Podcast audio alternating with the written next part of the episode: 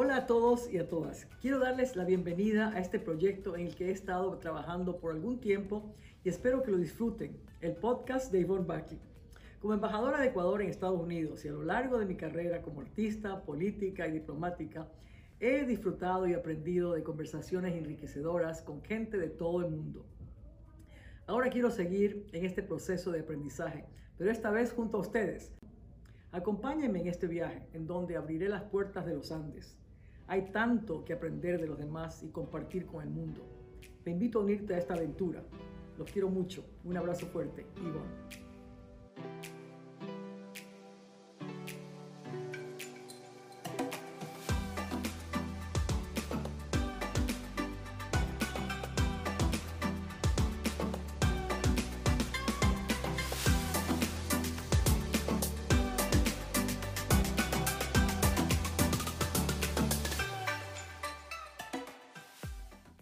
1, 2. Bienvenidos al podcast de Yvonne Baki. Estoy hoy con una amiga queridísima que es más que una amiga, la considero parte de la familia, porque desde que llegué yo a Washington como embajadora, ella es la única que, podía verme. como, como, todo estaba cerrado por la pandemia, nadie quería salir, pero la única que siempre estaba conmigo es Jessica Bedoya. Jessica, yo no puedo decir las cosas que tú haces, pero has hecho tanto y has hecho tanto en todos los puestos que has tenido siendo tan joven. Y tu experiencia es única y me gustaría muchísimo que nos cuentes de tu experiencia, de lo que has hecho. Primeramente es norteamericana, pero es de origen ecuatoriano, de madre ecuatoriana, de padre colombiano, y ha trabajado en diferentes lugares, eh, primero con el Departamento de Estado, pero después también estuvo en la Casa Blanca. Cuando yo llegué estaba en la Casa Blanca, nos ayudó muchísimo. Eh, cuando estuvo el presidente Moreno en la primera visita con el presidente Trump, ella es la que se encargó mucho de preparar toda la, la, declaración conjunta, el proyecto de América crece. Ella fue la que me dio la idea y dijo, ¿qué te parece Ecuador, la puerta hacia los Andes? Cosas tan maravillosas que yo me quedaba emocionada de escuchar de eh, la emoción que ella también tenía por ser también ecuatoriana y de poder eh, ayudar al Ecuador y me ha ayudado muchísimo. Después del, del uh, Casa Blanca cambió hace poco también al DFC con uh, Adam Boller, que también eh, está en el tema del, desarrollo para el Ecuador conjuntamente con el proyecto América Crece y con el apoyo que están dando hacia la región. Y nos ayudó muchísimo está, y sigue ayudando, aunque ahora esté en el BIT. Ahora está con el presidente Mauricio Claver, que ganó la presidencia. Ella está ahora de la eh, Chief of Staff, pero más que eso, yo digo una asesora personal de las más importantes asesoras que he visto y tuve, pude ver eso en presencia ayer en la reunión que tuvimos. ¿Cómo te preparas también? ¿Cómo tienes ideas nuevas que salen fuera de la, de la caja? Como yo digo siempre, que no hay que pensar solamente cerrado, sino pensar fuera de la caja. Y al mismo tiempo, esa idea nueva que pusiste en el liderazgo, en el beat del rol de la mujer, la importancia de la mujer. Por favor. Jessica, cuéntanos un poco de todo. Estoy muy honrada de estar aquí y ser una invitada a un podcast que yo sé es tan importante, tener estos mensajes a través de medios sociales y, y amplificar estos mensajes de empoderamiento de mujeres, del rol de mujeres en relaciones internacionales. Muchas gracias a usted. Yo la quiero muchísimo como madrina. Eh, ha, sido una, una persona de confianza y un, un, modelo para mí de cómo ser una mujer independiente, con profesional, igual con ideas creativas, em, ya conociendo su trayectoria como artista, como intelectual, académica, que es tan impresionante, no solamente en términos de sus capacidades, pero en su capacidad de igual de ser madre, de ser abuela, que yo la he visto con sus hijos y con sus nietos y con mi hijo, y cómo, cómo eres de con la naturaleza de tanto amor y de brindar apoyo a todos y con los brazos abiertos que siempre me has esperado en su casa y su residencia. Le agradezco muchísimo este espacio igual. Gracias a ti. Yo, para mí, eh, esto es muy especial porque yo nunca he compartido mis historias eh, de manera pública. Eh, por, Debes hacerlo. Por muchas razones, porque siempre me, me, ha gustado estar más en las sombras callada. es un espacio para mí más cómodo, pero ya estoy aprendiendo cómo como a tener o aprovechar las pequeñas aperturas y abrir más esas oportunidades y tener esos, esos espacios para poder conversar sobre los temas que para mí son importantes. Para mí es, es el tema del rol de las mujeres en, en temas de la política internacional, en el desarrollo internacional, en las instituciones multilaterales, igual como diplomáticos. Es tan importante para mí, y usted siendo embajadora, ha sido un, un, vocero tan importante para nosotras que estamos viendo a ustedes como modelos, como ya dije. Eh, ahorita en el BID, ayer, por ejemplo, tuve mi primer town hall, um, que yo me atreví a, a, a, hacer esa propuesta de, de introducirme al banco, no solamente de título, pero también de persona, para que me conozcan como un ser humano, como madre, uh, como estudiante del mundo, porque eso es, eso es lo que soy. Y, y, hablé mucho ayer sobre el tema del liderazgo de mujeres dentro, dentro del BID y en la región de Latinoamérica y el Caribe, porque yo veo que las mujeres son emprendedoras, son pilas, son berracas, como se dice en mi país paterno. Eh, somos mujeres independientes, personas que pueden ejecutar, hacer um, todo. ¿Es verdad? Cada día. Y el mensaje que yo compartí con las mujeres del BID y también mm. todos que, que, compartieron ese espacio conmigo, hombres igual que mujeres, fue que todos tenemos que tener ese conocimiento, no solamente de, de las bendiciones que, que Dios nos ha brindado siendo mujeres empoderadas como mamás, hermanas, hijas, nietas, sobrinas, pero igual como emprendedoras, como consejeras, um, en los roles que tenemos diversos en, dentro del gobierno, dentro del espacio de comunidad, del espacio religioso, en el espacio de las casas mismas propias y en el espacio internacional. Uh, yo creo que existen muchas mujeres que todavía viven en las sombras, igual que yo vivía, trabajando duro, esperando que algún día un faro salga de alguna manera de algún lugar para ayudarnos y dirigirnos para ver cómo podemos salir, salir por delante y poder, um, para poder tener esa atención que merecemos como mujeres profesionales inteligentes. No teníamos la primero el, el, ser primero en, en, buscar eso, sino que esperábamos que alguien nos traiga ese faro, alguien, que alguien, nos enseñe eh, y que nos muestre esas señales de humo que sí existe esta oportunidad. Yo creo que para, para las mujeres siempre han existido muchas teorías, como el, el Lean-In Theory de Sheryl Sandberg, que yo leí el libro, yo entendí, pero yo pensaba, yo no soy así, yo me siento en las mesas donde soy la única mujer, la única latina, uh, la única en el, en, en el salón. eh, yo no, eso no temía nunca yo, me encantaba ser la única mujer, me empoderaba ser la única mujer en, en salones de reuniones todos con hombres alrededor de la mesa. Pero es más el tema que la teoría que yo vivo, en la, en la, cual yo creo es que todos lideramos de nuestro puesto. Uh -huh. Como donde estudiantes, quiera. donde, donde, quiera que, donde quiera que estemos. En el puesto que estemos, en el rol que tengamos, podemos liderar. Y Así liderazgo es. no tiene título, no tiene responsabilidades claras.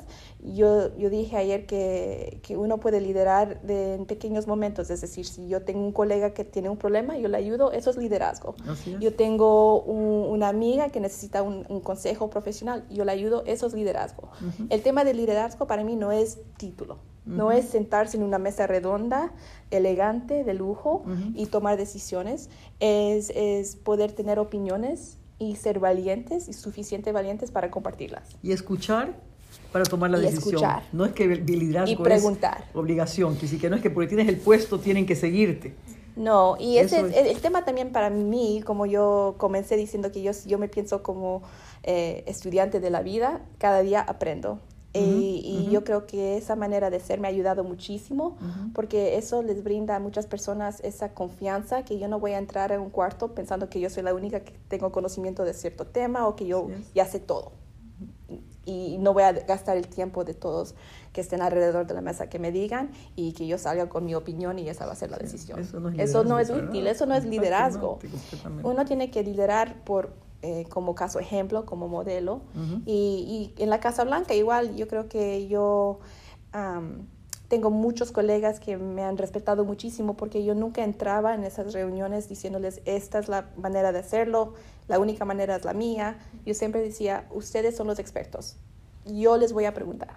para que ustedes me ayuden a tomar una decisión prudente, inteligente para apoyar a nuestro presidente, a nuestra política, a nuestra seguridad nacional. Esa es mi, mi, prioridad en ese rol y esa fue la manera en la cual yo lo manejé. qué interesante, ¿viste? Es preguntando. Siempre. Uno se puede empoderar muchísimo. Yo creo que muchas mujeres em, tienen miedo de preguntar porque siempre estamos trabajando. Mi mamá siempre me decía, Jessica, yo sé que tú eres agresiva, eres inteligente, siempre, te vas a poner por delante, pero recuerda que te va a tomar doble el tiempo, doble el trabajo y doble el esfuerzo que un hombre. ¿Es verdad? Siempre. Siempre te decía que siempre me decía eso, que no, no importaba las, bueno, la, la, maestría, el bachillerato, la universidad, la escuela, no importa, siempre vas a tener que esforzarte. Tienes, pero eso, eso es más antes. Yo creo que ahora estamos en otro momento. Tal vez. Yo sí veo que hace hacer mucho esfuerzo ya no es necesario. Depende de cómo se siente. depende, de dónde uno está. Porque yo sí creo, y es otro tema que mencioné, yo, yo creo que algunas de las realidades es que sí hemos como mujeres y como sociedad hemos avanzado muchísimo. Obvio. Em, Pero todavía falta mucho por falta mucho por hacer porque yo todavía encuentro ciertos espacios que son mm, limitados, donde mm. las expectativas de las mujeres son más tradicionales, mm. donde existen estereotípicamente mujeres calladas y que los hombres esperen que se queden calladas.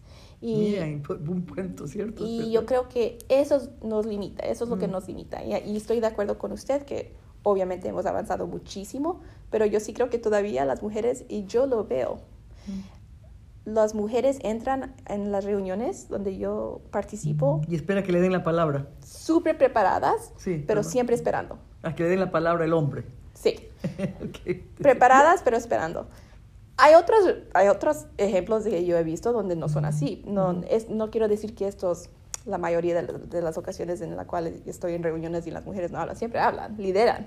Em, yo he conocido muchas mujeres que son líderes buenísimas, pero estoy hablando en, en, general, en general, que es difícil para mujeres, siempre tenemos que llegar más preparadas o sentimos que tenemos que llegar más preparadas. Sí, es verdad, em, eso toma tiempo. Yo creo que toma tiempo. Experticia también ayuda muchísimo.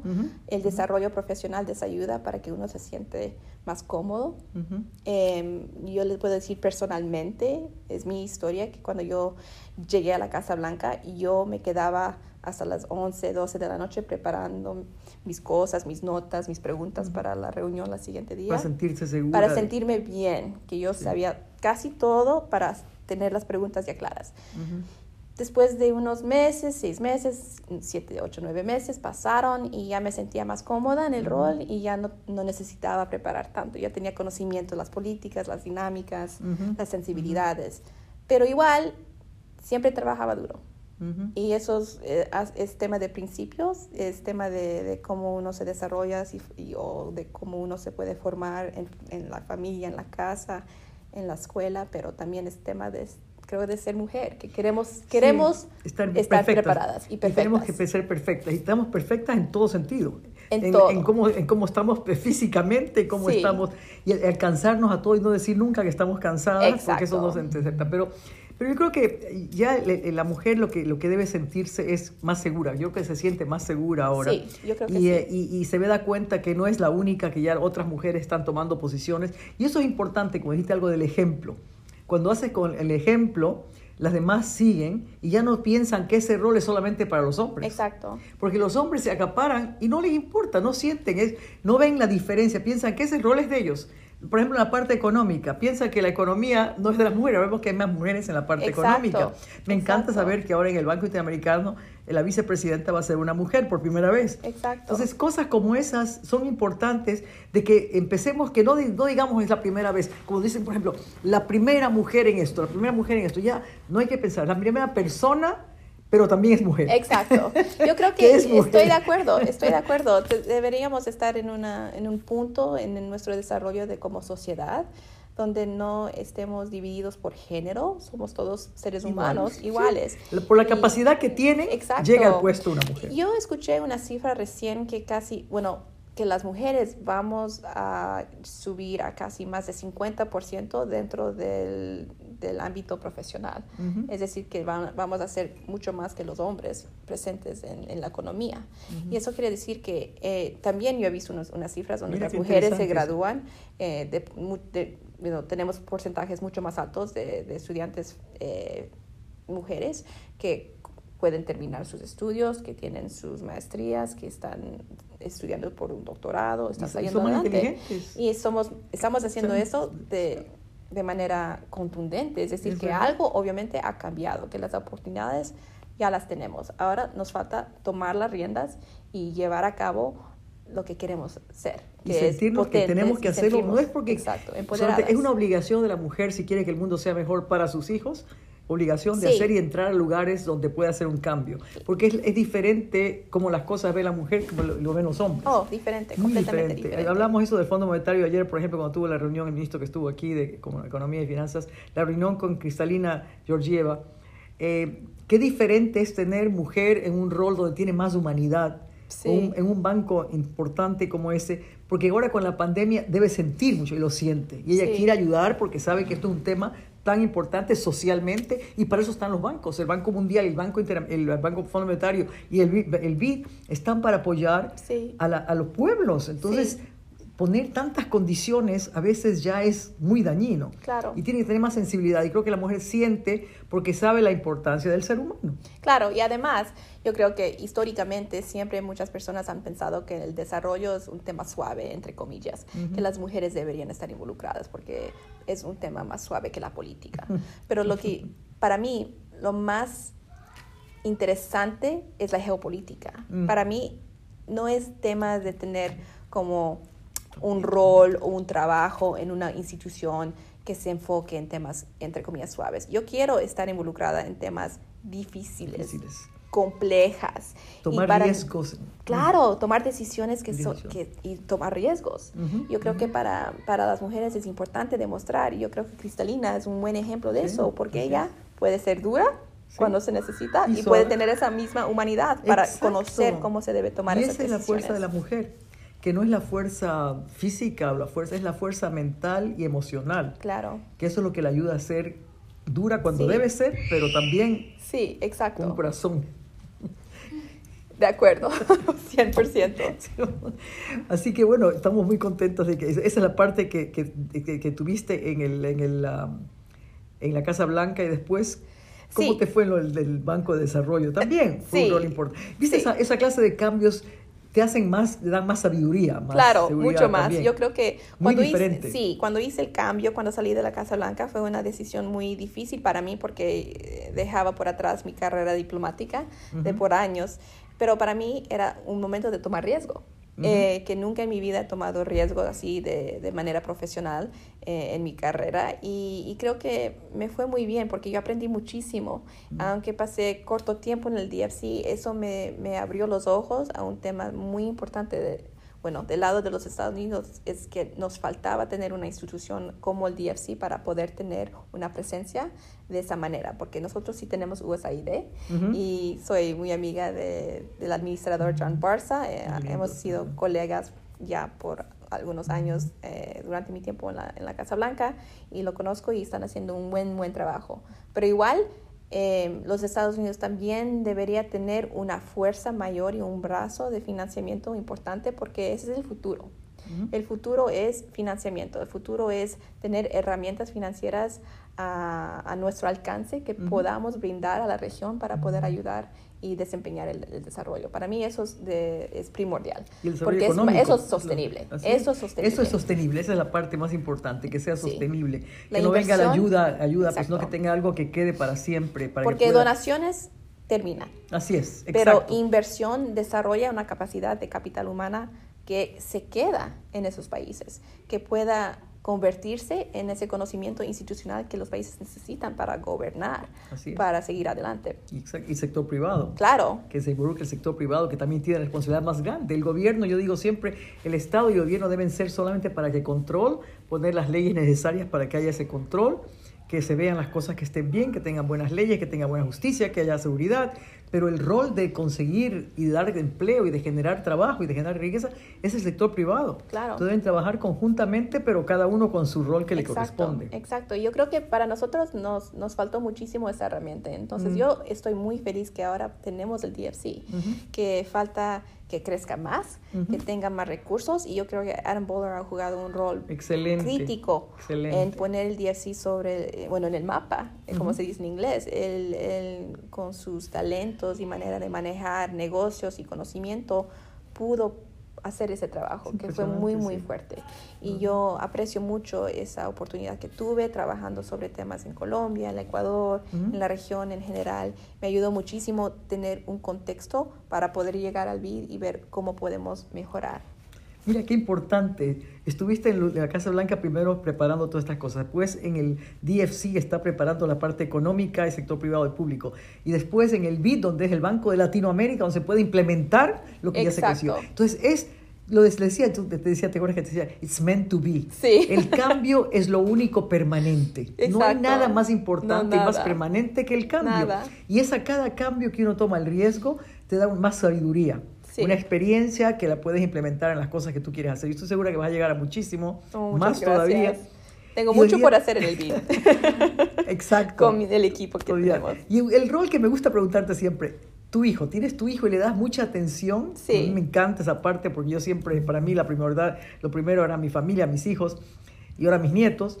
Eh, tu, tu, tu hijo ahora está contigo y lo vi ayer cuando estuvimos en el banco, Sí. que le has dado el espacio, se siente feliz. Es una experiencia fantástica y eso hay que decirle a las madres que no va haber excusa, que pueden llevar a sus hijos, pueden dar el Sí, espacio. Y deberían sí. las empresas tener eso Yo creo que sí. en todo sentido, la- en la parte pública y la parte privada. Yo estoy Debería haber 100% esa de oportunidad que puedan los niños también y aprender, porque ellos aprenden. Yo creo que esta pandemia nos ha enseñado a esa parte, ¿no? que todo ahora es virtual y que puede hacerse muchas cosas desde la parte tecnológica Sí, y virtual. Y eso ayuda a las nuevas generaciones a que estén presentes en los lugares también, aparte del estudio que están haciendo, Sí. ver otras cosas con los mayores y aprender de ellos.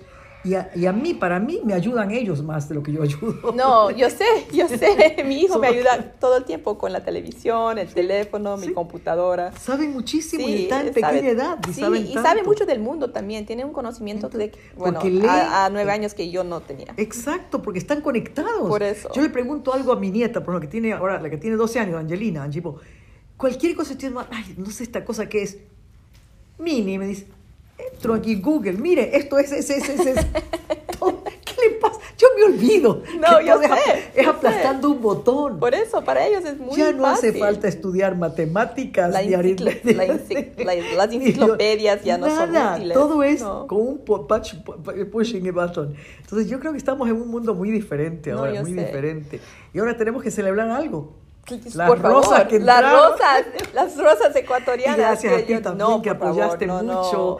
Eh, bueno, eso es un trabajo en equipo de todos, de Sí, verdaderamente. porque a mí equipo. lo que estoy feliz, porque a mí me encantan las rosas, es algo tan especial que yo creo que eh, la rosa única de Ecuador, pero la rosa representa el amor, la felicidad, pero también la tristeza, porque cuando alguien fallece, llevas Claro. rosas. Cuando ella se casa, son rosas. Cuando estás enamorada en Valentine, la rosa.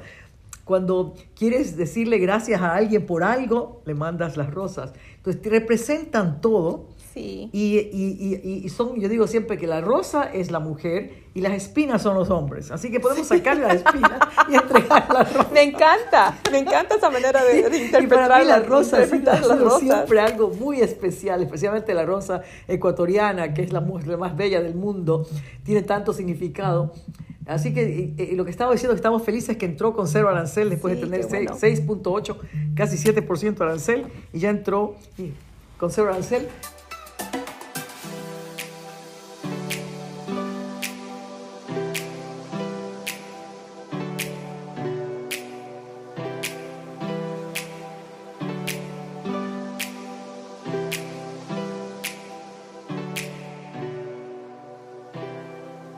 Siendo tú de padre y madre latinoamericanos, el mensaje que tú dirías a los latinoamericanos y qué es lo que ves.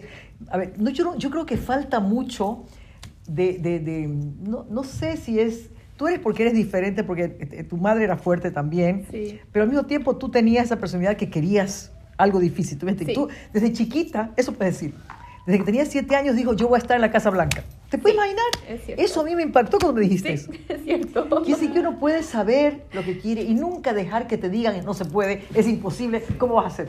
Es cierto. Y tu mamá nunca te dijo es imposible. Nunca me dijo que era imposible. Y Entonces- a los siete años, casi ocho años, y conté una breve historia de, de Mauricio me había preguntado ayer, ¿cómo, cómo te apasionaste de la política o de, del tema de trabajar con el gobierno?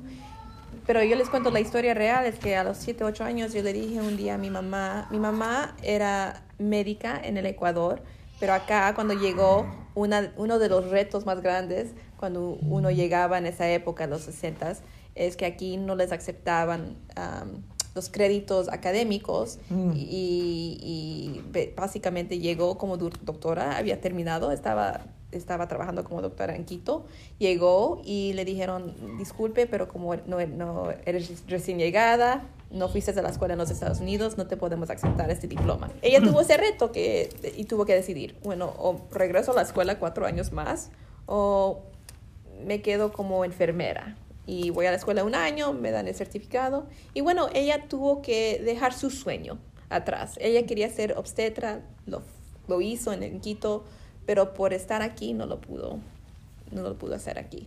Y cuando yo creo que eso le impactó muchísimo, Claro. porque el sueño de ella era ser médica y aquí no le dejaron por temas de, de ser inmigrante y, y no ser americana. Y creo que por eso, conmigo especialmente, con mi hermana también, ella siempre se dedicaba a enseñarnos las vías eh, más positivas eh, que podamos utilizar, usar para poder llegar a nuestros sueños. Y ella siempre me decía, uno puede llegar a, a- a- a su sueño, puede, puede soñar de ser presidenta o ser jefa de algo, o CEO, pero tienes que trabajar duro. Así. Y vas, a, y vas a encontrar obstáculos, y vas a tener barreras, y vas a tener que sobrepasar todo, porque esas avenidas, esas vías no van a ser fáciles. Y es mejor que no sean fáciles. Ella siempre, siempre me decía, es mejor que no tomes la vía más fácil porque no vas a aprender. Esa no es la vida. Y yo creo que desde ese punto yo decidí, ok, bueno, ¿qué me apasiona? A los siete años le comenté una noche, estábamos cenando, le dije, mami, yo quiero trabajar en la Casa Blanca. ¿Y por qué? No sé. Yo, yo, al- al- yo no, a los siete años me- yo, no, yo no, no- no conocía nada. No conocía el mundo, no conocía nada. Y algo, fue algo que yo siempre hablaba de la Casa Blanca, del presidente. Y gané un concurso. Yo fui a un evento en Nueva Orleans en esa época donde yo vivía con mi mamá y conocí a Ronald Reagan. Y eso me impactó muchísimo porque él se agachó, me dio la mano y yo chiquita dije, wow, ese es el presidente. Eso es lo que quieres, eso es lo que quieres. Y yo le dije a mi mamá, chévere, quiero estar en la Casa Blanca. Y ella me dijo, ok. Bueno, como ella me pidió de favor, ok, piénselo, piénselo. Años, piénselo. Mami, quiero ir. A los 15 años, quiero ir. A los 16, nada cambiaba. Siempre la misma, la misma idea, el mismo tema. Me llamaba temática, temática con la Casa Blanca. Y ella nunca me preguntaba, pero ¿por qué piensas eso? Siempre me preguntaba, bueno, ¿cómo vas a llegar? Mm. Nunca era tema de nunca vas a poder llegar, era cómo, vas, a llegar, ¿Qué vas a hacer? qué vas a hacer. Y yo tenía que armar el plan. Ella bien. no me dio el plan. ¿Viste? Eso es importantísimo. Ella no me dio el plan. Y yo le presentaba el plan. Mm. Y yo le presenté un plan. Dije, bueno, voy a ir a la universidad en Washington, voy a estudiar política internacional, voy a hacer una pasantía en el Congreso, después me voy al Departamento de Estado y después llego a la Casa Blanca. Y ella me dijo, bien, vamos a ver, ¿qué pasa? Y eso es lo que pasó. Me encanta la historia, linda la historia. Y lo hiciste. Lo hice. Lo hiciste, ¿viste? Eso es cuando uno piensa en algo, el sueño siempre se hace Se puede realidad. cumplir. Si quieres hacerlo, se hace realidad. Sí, se Todo puede cumplir, ti, se puede, llegar a, se puede llegar a vivir el sueño. Sí, claro, es cierto. claro. Y, y yo lo viví, yo recuerdo que cuando entré a la Casa Blanca para mí fue un día tan emocionante para mí. Ujú. Estar sentada ahí, viendo al presidente, estar en el Oval Office, para mí era una cosa Wow. increíble, porque ese era mi sueño. Y para yo poder decirle a mi hijo, mira, yo cumplí, yo, tú puedes soñar como tu mamá soñó y puedes llegar con el trabajo duro, siendo honesta, transparente, buena persona, trabajadora Así es. y con la valentía de poder enfrentar lo que sea. Lo que sea. Lo lo que sea. difícil siempre se puede pasar. Claro. Y nada llega en bandeja de plata o de oro. Hay que Nada. trabajar para conseguir. Sí, mi mamá trabajaba dijiste algo bueno con valores, que sí que tienes que tener esa parte de la ética. Sí, Eh, exacto. Es tan importante. es tan importante. Es tan importante. Los principios y la ética. Qué placer, Jessica. Gracias, Fue tan embajadora. lindo, Muchas fue tan lindo. gracias. Yo siempre quería que tú hables esa historia porque me encantó cuando me contaste cómo llegaste, lo que hiciste y siendo tan joven. Todavía, todavía lo mejor está por llegar. Ojalá. Así que tenía que, que tenerte como las primeras, porque la Muchas primera fue gracias. Boderick y ahora eres tú.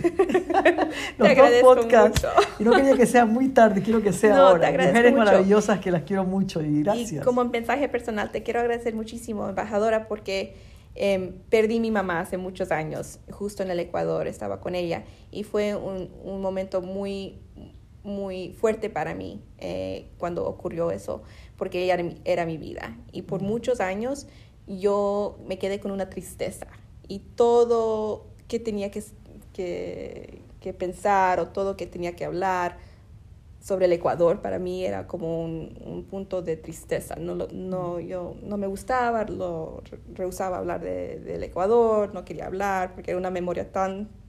Era una tragedia para mí, personalmente. Pero usted me ha dado un amor que no he sentido en muchos años para el país de mi mamá. Y le agradezco muchísimo por eso. Te quiero mucho, te quiero Gracias. muchísimo. Y yo Gracias. amo mucho, muy apasionada, quiero ayudar, seguir ayudando al Ecuador, Yo a, a toda la yo región, pero le agradezco de manera muy personal. eh, me has dado de nuevo ese amor para el Ecuador y poder sobrepasar esa tragedia.